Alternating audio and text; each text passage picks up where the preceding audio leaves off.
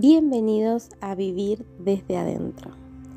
Hoy le vamos a presentar un audio en lo que vamos a hablar a cómo vivir desde adentro, cómo ser el protagonista de tu vida, de tus relaciones, de tu negocio, de tu emprendimiento, eh, de donde vos estás desarrollándote emocionalmente, físicamente y demás. Este audio va a tener y va a contener muchas estrategias para poder enfocarte en, tu rubro, emocionalmente, físicamente, en todo lo que vos quieras y creas que te haga bien. Este audio va a enseñarte aprender a desarrollar aquellas técnicas y estrategias para que puedas ser desde adentro y no desde afuera.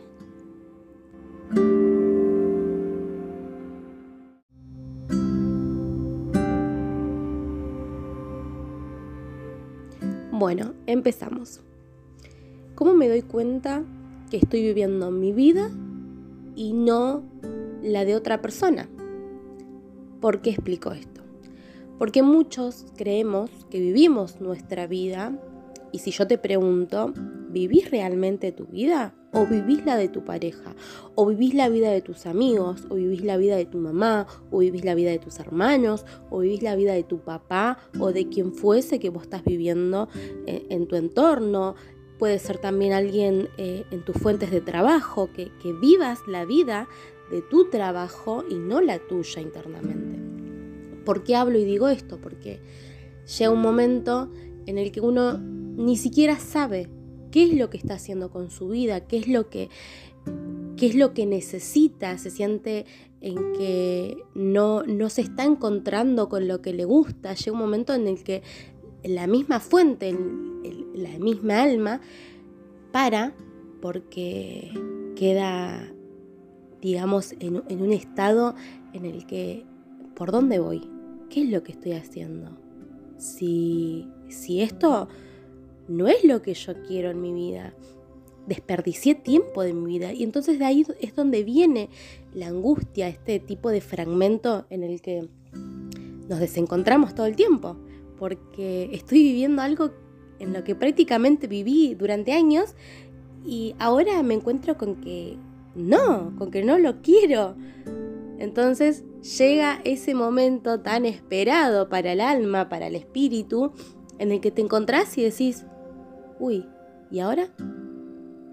Quizás dejaste a tu marido, quizás dejaste eh, una etapa, digamos, de, dejaste tu trabajo, quizás dejaste amigos, quizás eh, cortaste relaciones en, las que no veías un éxito, eh, en las que dijiste no, hasta acá.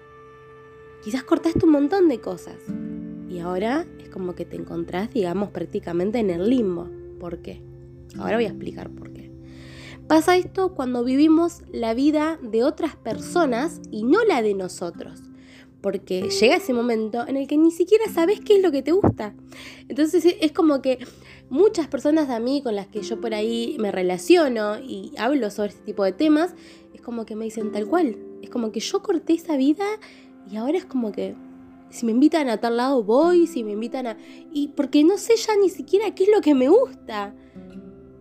Y sí, es que pasa, es que es así, porque te desencontraste tanto, te desoíste tanto, que llega este plano en el que decís, no sé, no sé para dónde disparar, y ahí viene la angustia, y ahí viene e, e, ese sentimiento de fracaso, de qué es lo que hice con mi vida, qué es lo que hice conmigo, cómo me dejé estar tanto. Es ahí ahí es ese puntito, es el despertar.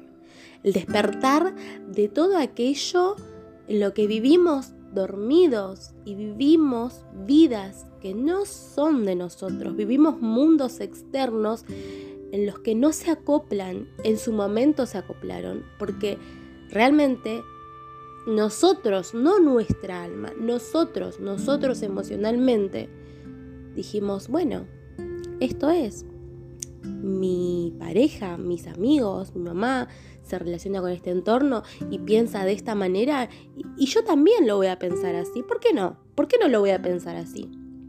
Por eso hay tantas... Eh, no está mal debatir sobre muchas cosas, pero sí uno tiene que tener un pensamiento propio, una discusión propia que venga desde adentro y no desde afuera porque yo lo veo en un programa, porque yo lo veo mm, desde mi casa, porque yo lo veo em, con mi pareja, porque pienso lo que piensa mi pareja y me parece que, está bien, porque también estoy viendo esa figura que ni siquiera encuentro en mí. Entonces me acobijo a esa persona y, yo señalo que eso está bien, porque no tengo una, una posición de mi vida en la que digo, bueno, está mal lo que estás diciendo, lo respeto, pero yo tengo mi opinión. De todas las mujeres que conozco, no todas son despiertas. Y ni de todos los hombres que conozco, no todos son despiertos. Y no está mal porque toma su proceso. Ahora, yo les hablo desde acá. Escuchen, escuchen. Y no vamos a hablar solo en el, el universo, me habla el universo, me dice, no, escúchense a ustedes, escúchense las señales que ustedes ven, las cosas que pasan son cosas que ustedes generan, no que Dios que me mandó porque yo estoy sufriendo, porque hice, hice esto, hice... No, no. Nadie sufre porque Dios le mandó una... No sé, porque vos sos... Eh, vos fuiste malo, porque vos fuiste esto. No, nadie. La condena es de uno. Las cadenas son de uno, porque uno cree que está haciendo mal y porque vivís con esa pena y ese sufrimiento y lo venís arrastrando y, que te pica en la cabeza de que vos fuiste, de que vos hiciste, de que vos acá, de que vos... No. Sí. Hay algo que, ya, que se llama, que, es el yin y el yang, lo bueno y lo malo. Todos somos un conjunto de todo, de todo de todo. No hay. No hay. Eh, no hay nada que. Hay un dicho que en este momento no lo recuerdo, pero vendría a ser como así. ¿Vieron el yin y el yang? Lo bueno y lo malo. Que dentro de lo malo tiene que estar lo bueno y dentro de lo bueno tiene que estar lo malo. Porque así se aprende. Porque no todo es color de rosa. Porque la vida no es todo bueno. ¿Sí?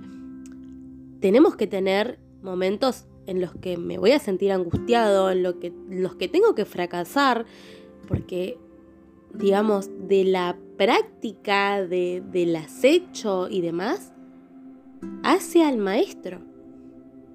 Y no vamos a hablar de maestro para que, uy, un sabio, un sabiondo, no. Vamos a hablar del maestro de la persona, de lo que sos vos.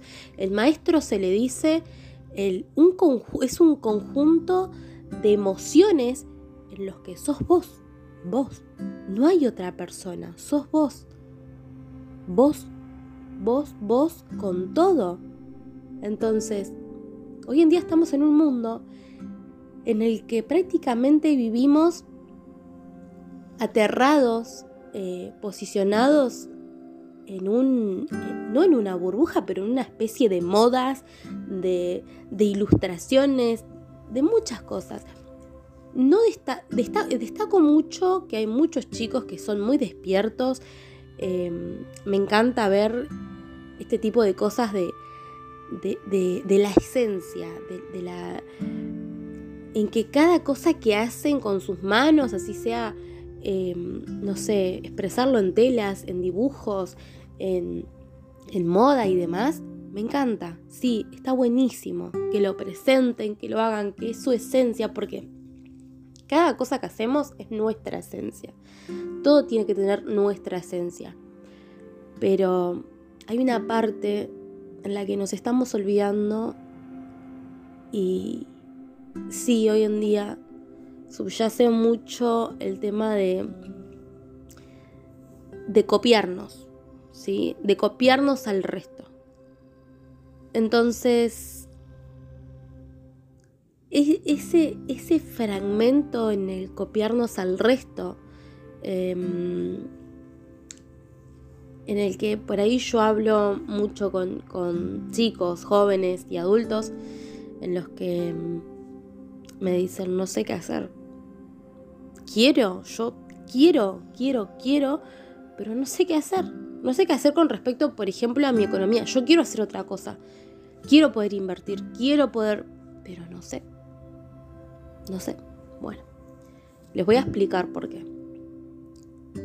Porque en ese momento no nos estamos, eh, no voy a decir no nos estamos conectando, porque al ya decir que no sabemos qué hacer, estamos conectando con una parte de nosotros, pero la otra sigue buscando, es como que busca y busca y busca y busca y no encuentra. No hay que buscar.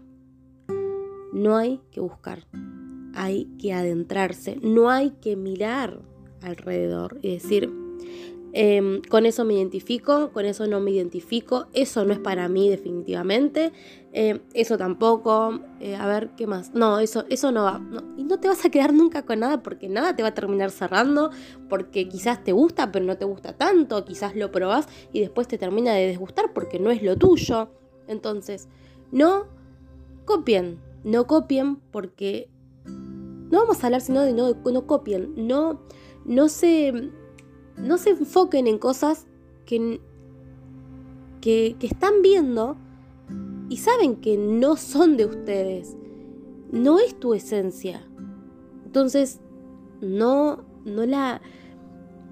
No la, no la traigas, no, no, no la pongas, porque sabes que te va a dar un tiempo y después ya no. Entonces, enfóquense más en su esencia, en qué es lo que yo quiero para mí. Bueno, a ver, ¿En qué soy bueno? No sé, soy bueno escribiendo. Me parece genial, escribí. Si tu esencia es esa, vas, a ser un éxito. ¿Entendés? Ahora me decís, bueno, a mí me gusta dibujar. Genial. ¿Te gusta, ¿Te gusta dibujar? y vas a ser un éxito, porque vas a buscar formas, vas a buscar alternativas de cómo generar, pero no cómo generar, sino de cómo dar esa esencia